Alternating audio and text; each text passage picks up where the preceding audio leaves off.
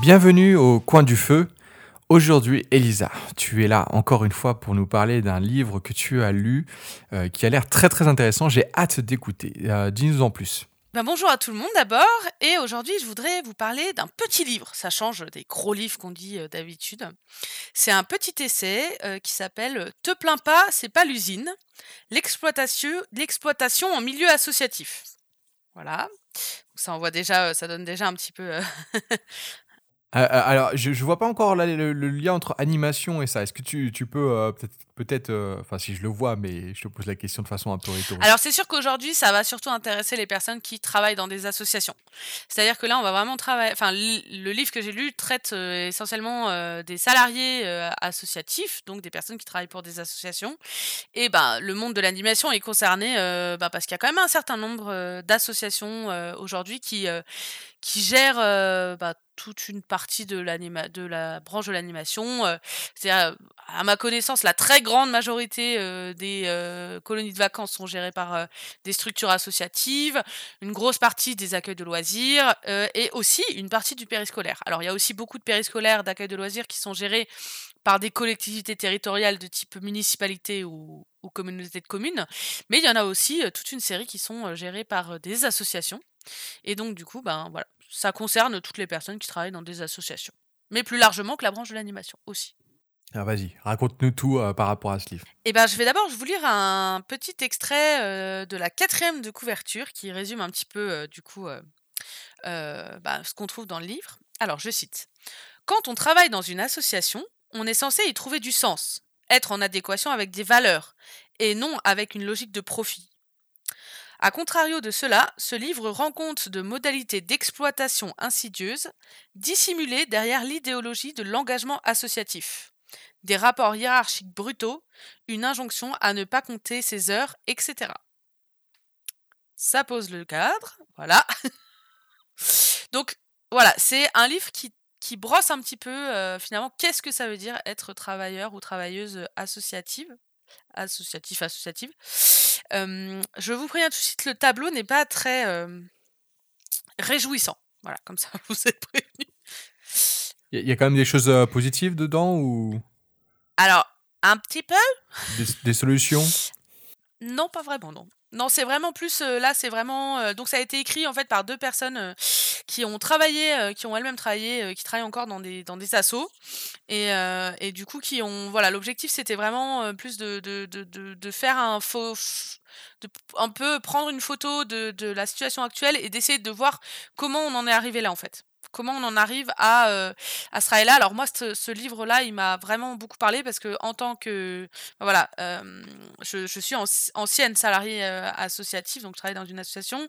Et du coup, euh, en, avant-propos, les, autrices, elles partagent hein, leurs histoires respectives. Et, moi, je me suis tout de suite retrouvée dans la notion d'exploitation qui est décrite par l'une d'entre elles, avec une fin similaire. Du coup, euh, je, cite encore un, extrait.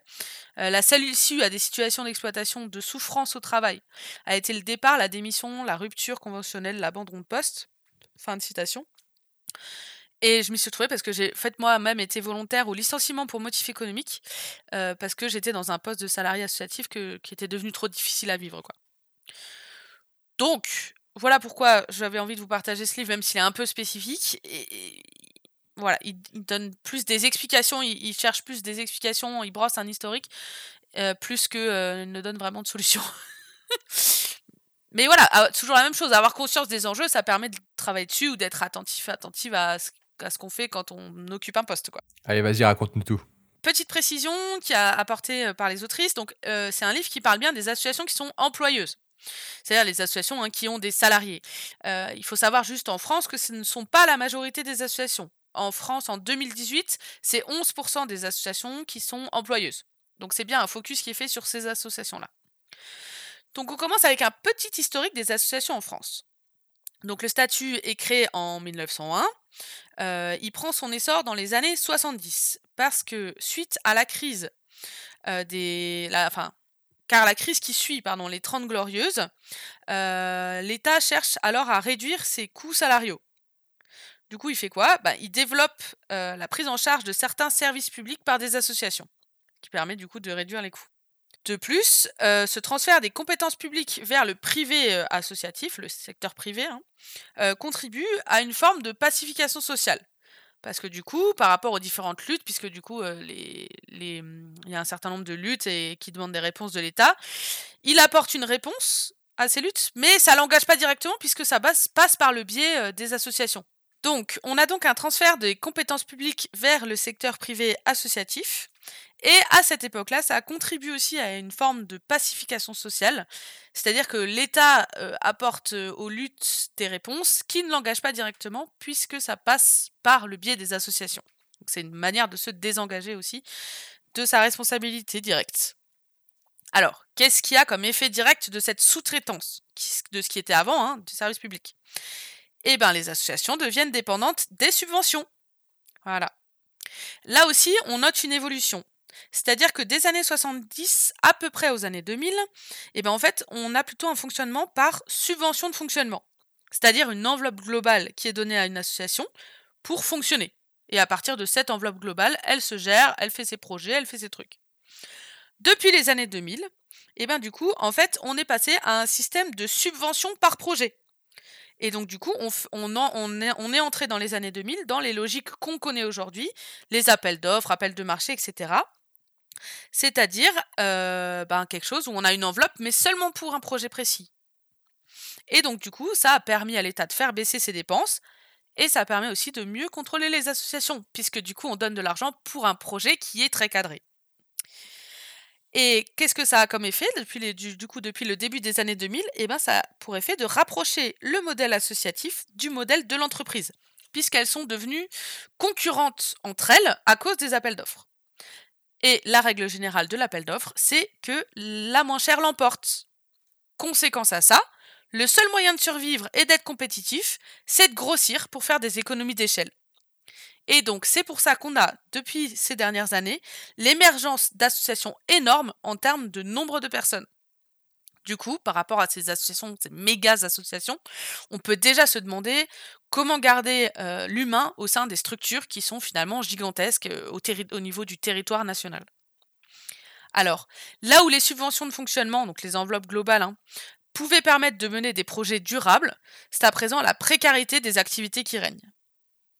De plus, autre effet euh, qui est euh, questionnant, l'action des associations n'est plus guidée par ce que décident et choisissent ses membres, mais elles sont guidées par la nécessité de répondre à des besoins qui sont définis par qui?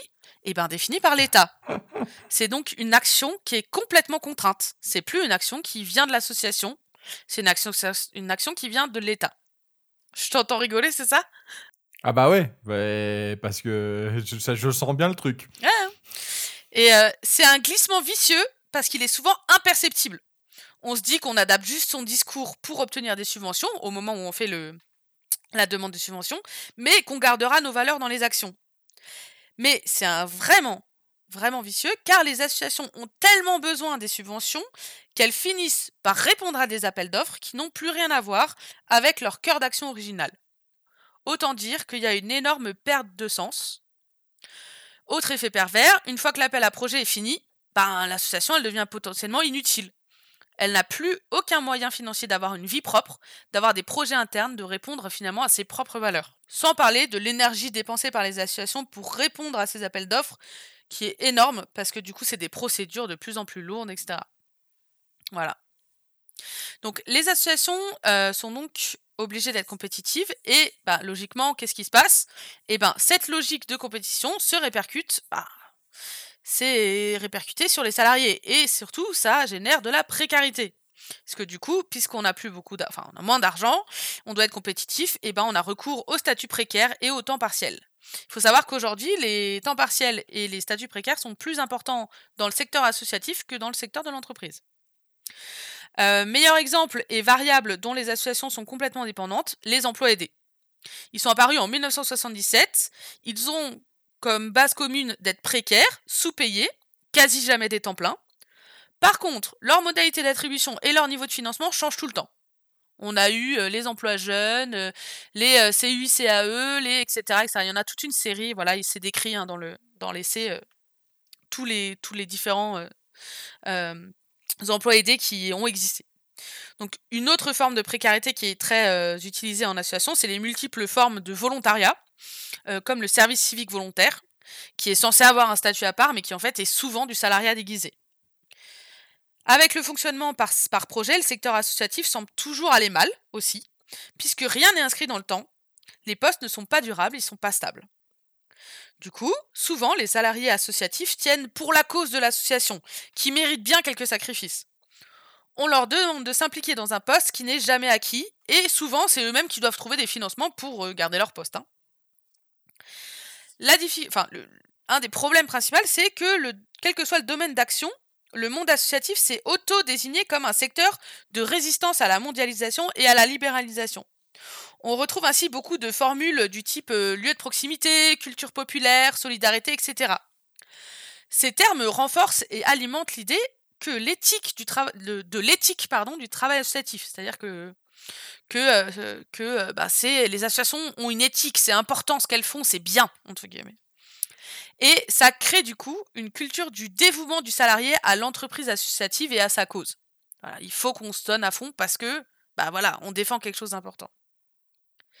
Donc, c'est ce qu'on appelle l'idéologie du dévouement, où on persuade les travailleurs et travailleuses euh, associatives de l'importance éthique de leur mission, d'un travail qui se ferait non pas pour gagner de l'argent, mais par amour des usagers ou des bénéficiaires du projet. Et donc, bah, si le projet tourne pas bien, c'est les gens qui vont être en difficulté. Et du coup, on entre dans un dévouement du salarié qui n'est plus alimenté par l'engagement et la valorisation, mais qui est, qui est alimenté par la culpabilité et le stress. Dit autrement, il n'y a plus seulement l'envie de bien faire, il y a aussi la peur de mal faire et donc d'être mal vu.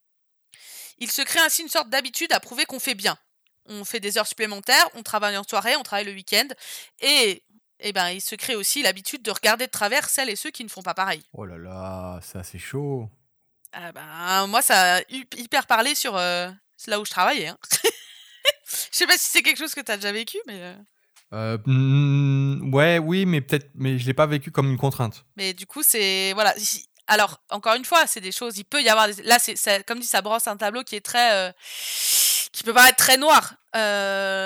c'est toujours voilà, on est sur une forme de généralité. ce qui est important, c'est de se dire voilà, l'expérience individuelle peut être différente de ça, mais néanmoins, voilà, cette question de question de l'horaire, par exemple, je sais que là où j'ai travaillé, c'était voilà, ça, a pu générer des tensions, quoi.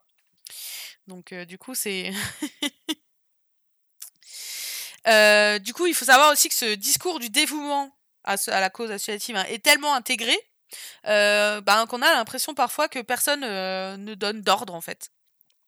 Si on bosse toujours plus, dans des conditions toujours plus mauvaises, bah, c'est pas la faute de l'employeur, c'est parce que l'association va mal. Donc l'employeur n'apparaît jamais comme un patron. Euh, pourtant, dans toute association employeuse, il y a une direction. Donc des gens qui dirigent. Alors là, elles, reviennent à la, chaise de, à la chaîne de décision dans une association de loi de 1901. Alors, il faut savoir que cette chaîne de décision a été pensée avant l'emploi salarial, donc en 1901. Euh, donc, dans euh, cette chaîne de décision, celles et ceux qui, légalement, disposent de la capacité de décider, ce sont les membres de l'association, ceux qui ont cotisé, ceux qui ont la statut de membre actif en fonction des types d'associations.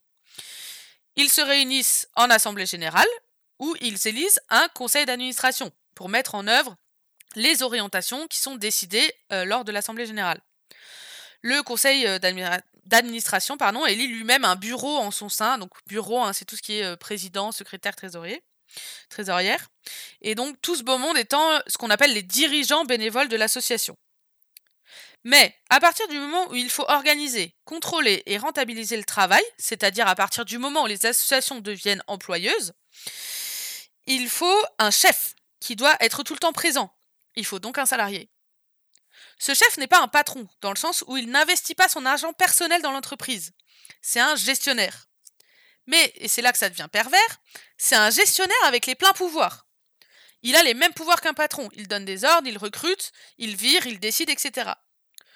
Son pouvoir est diffus et pervers, car il n'est jamais vraiment responsable de ses décisions, qui sont liées aux subventions euh, et qui sont liées au conseil d'administration. Ce n'est donc pas vraiment sa faute si ça va mal on pourrait presque penser que c'est un salarié comme les autres. Mais en y regardant de plus près, on constate que ce n'est pas vraiment le cas. il y a des avantages matériels et symboliques, mais surtout une sécurité de l'emploi que n'ont pas les exécutants. Le dernier qui saute, c'est le directeur ou la directrice. Ah, on pourrait penser que le conseil d'administration ferait ou devrait faire contre-pouvoir à la figure du chef, un recours dont disposeraient les salariés face à ce dernier. Mais c'est pas le cas. Pourquoi? Eh bien, déjà parce que la composition sociale du conseil d'administration n'est pas neutre les personnes qui composent la plupart du temps hein, euh, les conseils d'administration sont des personnes qui ont du temps et qui maîtrisent les enjeux. Donc souvent, on va dire des catégories socio-professionnelles plus. Donc qui sont souvent des intérêts qui se rapprochent plus de ceux du directeur que de ceux des salariés. Et en plus, souvent, ils ne pénètrent pas ou peu la réalité du travail associatif. Euh, ils sont là le soir, ils sont là pour les CA, mais ils ne sont pas là dans le quotidien. Ils ne connaissent pas les salariés et inversement. Ils ne peuvent donc pas s'opposer au pouvoir qu'exerce le chef, et ce dernier n'a de facto pas de hiérarchie au-dessus de lui, malgré son statut de salarié, ce qui brouille encore les codes. Alors, après, euh, tu peux utiliser le pouvoir dans le bon sens. Vu que justement, tu mets pas ton propre argent, euh, il y a. Mais remarque, si tu enfin, qu'est-ce que ça change le fait que tu sais le patron, euh, enfin, il met son propre argent ou il n'est pas mis son propre argent dans les enjeux, sachant qu'ils ont les mêmes pouvoirs? Ah, c'est juste le fait de dire. C'était surtout pour dire que c'est. On peut pas dire qu'une direction d'association c'est un patron. Euh, c'était plus dans le sens, c'était plus au niveau du vocable, dans la mesure où c'est pas quelqu'un qui a investi son argent, donc qui a pas, euh, il a pas, il, cherche pas un retour sur investissement. Euh, du coup, ça, alors, dans les effets positifs ou négatifs, ça, ça marche dans les deux sens. C'est-à-dire qu'un patron qui a investi de l'argent, il peut avoir, vouloir un retour sur investissement, mais il peut aussi, du coup, vraiment se dire comment est-ce que euh, je veux. Euh, comment comment est-ce que je, je, veux que ça se passe dans mon entreprise J'ai les pleins pouvoirs pour se dire euh, quelle est l'ambiance, est-ce qu'il y a justement, est-ce que le mot d'ordre c'est rentabilité, est-ce que c'est, est-ce que le mot d'ordre c'est ou voilà. Et, et il est surtout il est reconnu comme tel le patron, il est reconnu comme tel. C'est le patron, c'est son entreprise, il fait sa loi, c'est normal. Enfin, c'est oui, c'est une entreprise. Ce qui est pervers dans les associations, c'est que les directions, alors quand on dit les directions, ça veut le directeur, la directrice, ça peut être aussi une équipe de direction hein, ou les cadres associatifs en fonction de la taille de l'association. Mais comme ils n'ont pas euh, de, comme ils n'ont pas d'échelon au-dessus de facto, puisque le CA ne sert pas à faire ça, ce qu'il devrait, hein, entre guillemets. Et bah du coup, c'est comme un patron, sauf que du coup, ben il a pas, c'est pas reconnu comme tel. C'est pas clair. C'est pas lui qui fait la loi en fait. Euh, c'est sous couvert, sous une couche de euh, euh, mais non, je suis salarié aussi. mais de facto, il peut y avoir des directeurs et directrices qui font un peu ce qu'ils veulent et du coup un peu n'importe quoi. Mais c'est pas et, et, du coup c'est pas appeler un chat un chat quoi. Ouais. Ouais, ouais, ouais. C'est-à-dire que ça sous-entend. Et c'est là où c'est pervers. Il peut y avoir beaucoup plus de. Il peut y avoir beaucoup plus de. C'est beaucoup plus difficile à parler, justement, et à identifier, bah, parce que c'est sous couvert de. Euh, bah non, en fait, c'est pas un patron, c'est le directeur d'une association. Du coup, schématiquement, on pourrait dire que le fonctionnement d'une asso est coupé en deux. D'un côté, on va avoir la direction, le conseil d'administration, les cadres associatifs qui vont prendre des décisions. Et de l'autre côté, on va avoir les salariés qui vont être les exécutants. C'est eux qui font euh, tourner l'assaut. Hein. Euh, pour les salariés, ils doivent être engagés à fond.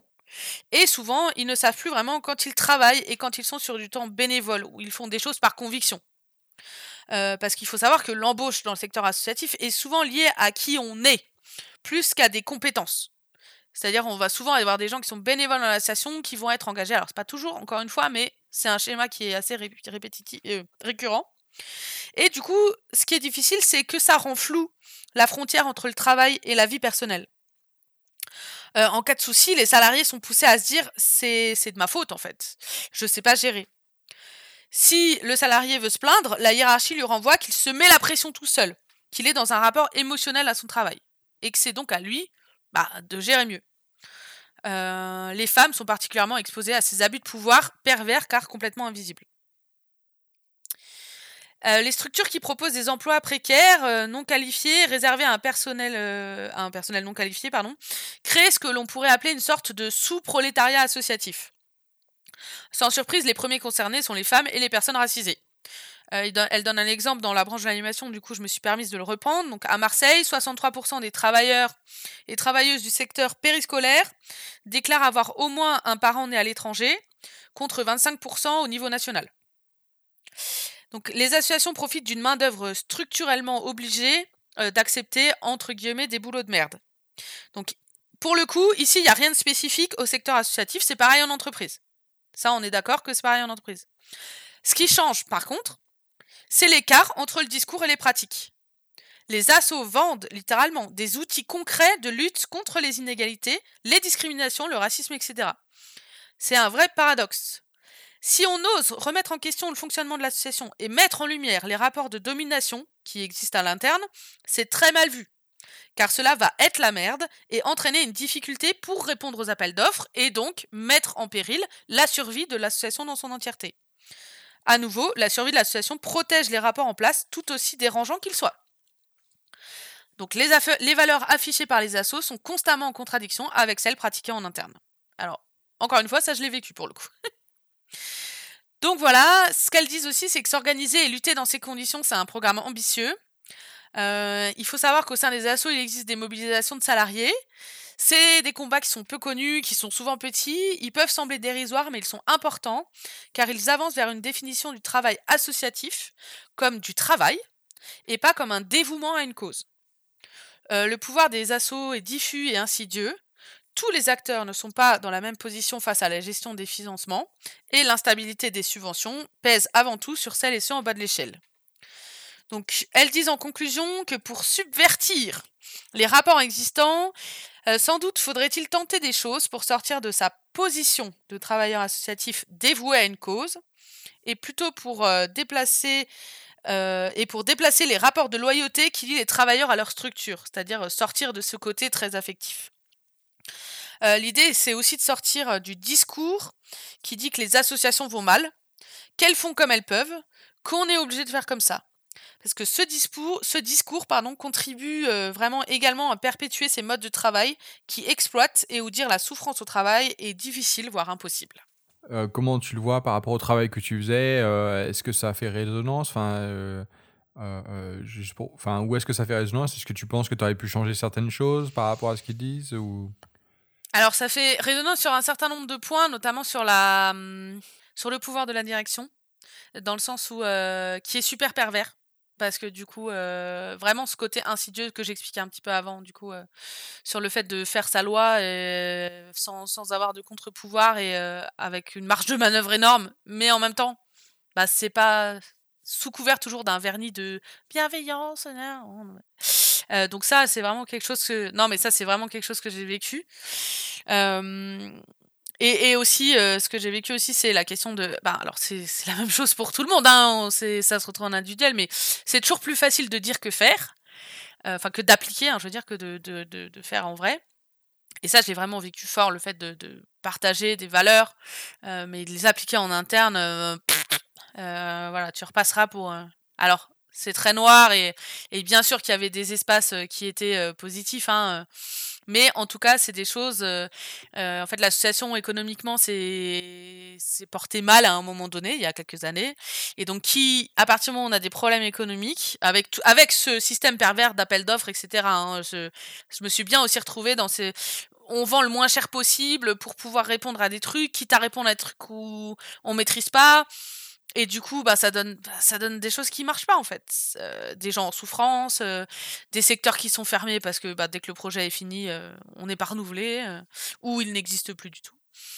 Et, et du coup, j'ai vraiment retrouvé aussi ce, ce côté, bah voilà, difficulté, qui dit difficulté économique dit tout de suite difficulté dans les rapports, dans les ressources humaines, entre guillemets, c'est-à-dire entre les rapports entre les personnes, quoi.